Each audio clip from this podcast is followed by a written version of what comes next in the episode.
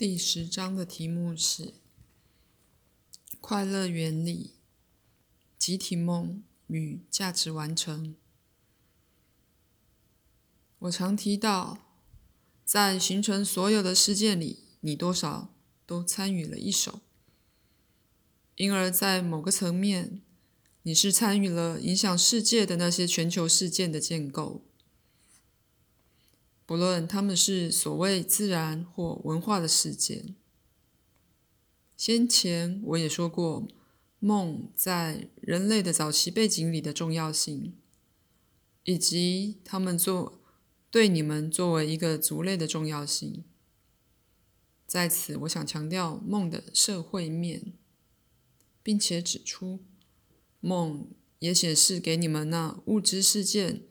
实际形成所涉及的某些过程，所以，在意识的其他层面，在事件具体发生很久以前，你确实进入一个事件，而这早先的活动大部分发生在梦境里。然而，记住我对于看似真实的矛盾所说的话。你的梦也是一种社会事件，而做梦的状态几乎可被想做是一个内在的公共论坛，在其中每个人都可以发言，并且每个意见无论多不受欢迎，都会被纳入考虑。如果你想称任何一个梦事件为一个私人事件，那么我必须告诉你，那个私人事件实际上是。你个人对一个更大的多面、多层次的梦事件之贡献，所以其中一个层面也许与你所属的一个团体，比如说你的家庭、你的政治或宗教组织的利益有关，进而向外延伸到全国政府和世界事件的领域。正如一般而言。你私人的有意识生活是在某一种社区环境里过的，所以你的梦发生在同样的脉络里。所以，当你为你自己做梦时，到某种程度，你也为你的家庭、为你的社区、为全世界做梦。在一个时候。集体做梦被理所当然地视为一个自然的人类特征。举例来说，在一个部落里，遭逢旱灾而在找寻新的地点时，每位部落成员都会做梦，在其中，那问题被加以考虑，而每位做梦者处理最适合他能力及个人意向那方面的问题。做梦者会在种种方向出题旅行。去看干旱的程度，并确定在任何必要的迁徙里，部落所能采取的最佳方向。然后在早晨或在特别的聚会里，大家分享他们的梦。那时，每个做梦者会解说仿佛相关的梦，以同样的方式。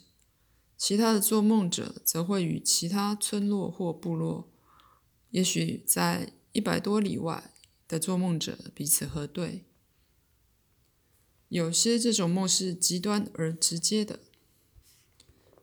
其他的则按照做梦者的风格以象征的形式出现。但无论如何，那梦是被理解为除了具私人意义外，还有一个公共的意义。在今日，这仍同样适用。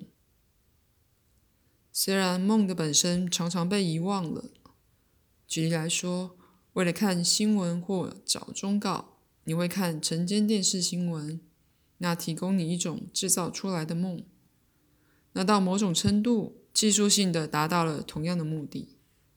早期人类不会派摄影师及新闻人员到地球最远的角落，反之，他派出自己的一面去搜集新闻。并且将之形成梦的戏剧。常常，这资料的大部分并不需要变得有意识，人类无意识的对它起反应。将它直接变成行动。现在，这种梦只被当作后援系统，一旦它们被需要的时候，就升到表面来。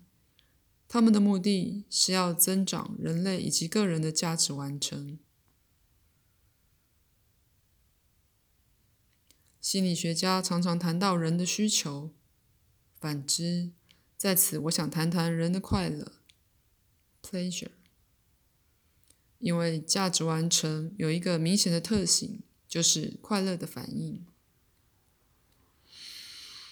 人或自然并非那么想去满足需求，而是活力洋溢、放任的追求快乐。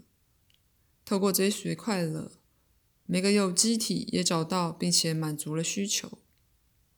不过，在人生的体验里，涉及的远超过起码需求的满足，因为生命处处都具有一个向往品质的欲望，一个承认快乐本身之肯定特质的品质。以你们的说法，在工作与游戏两者里。在兴奋和沉静里，在努力与休息里，都有很大的快乐。然而，“快乐”这字眼本身已常常被抹黑了，而另有得者皱眉。所以，做梦的主要目的之一就是增进人的快乐，那是指增进生活的品质本身。梦是综合了精神活动与游戏、心灵与情感的丰富创造性戏剧。当你在梦里开始去玩那些被考虑要具体实现的事件之种种版本，当你在梦里在一个个人层面上看你的家庭、部落、组织、社区和国家将实现的可能事件时，梦也将你卷入最具生产力的企业里。口述结束。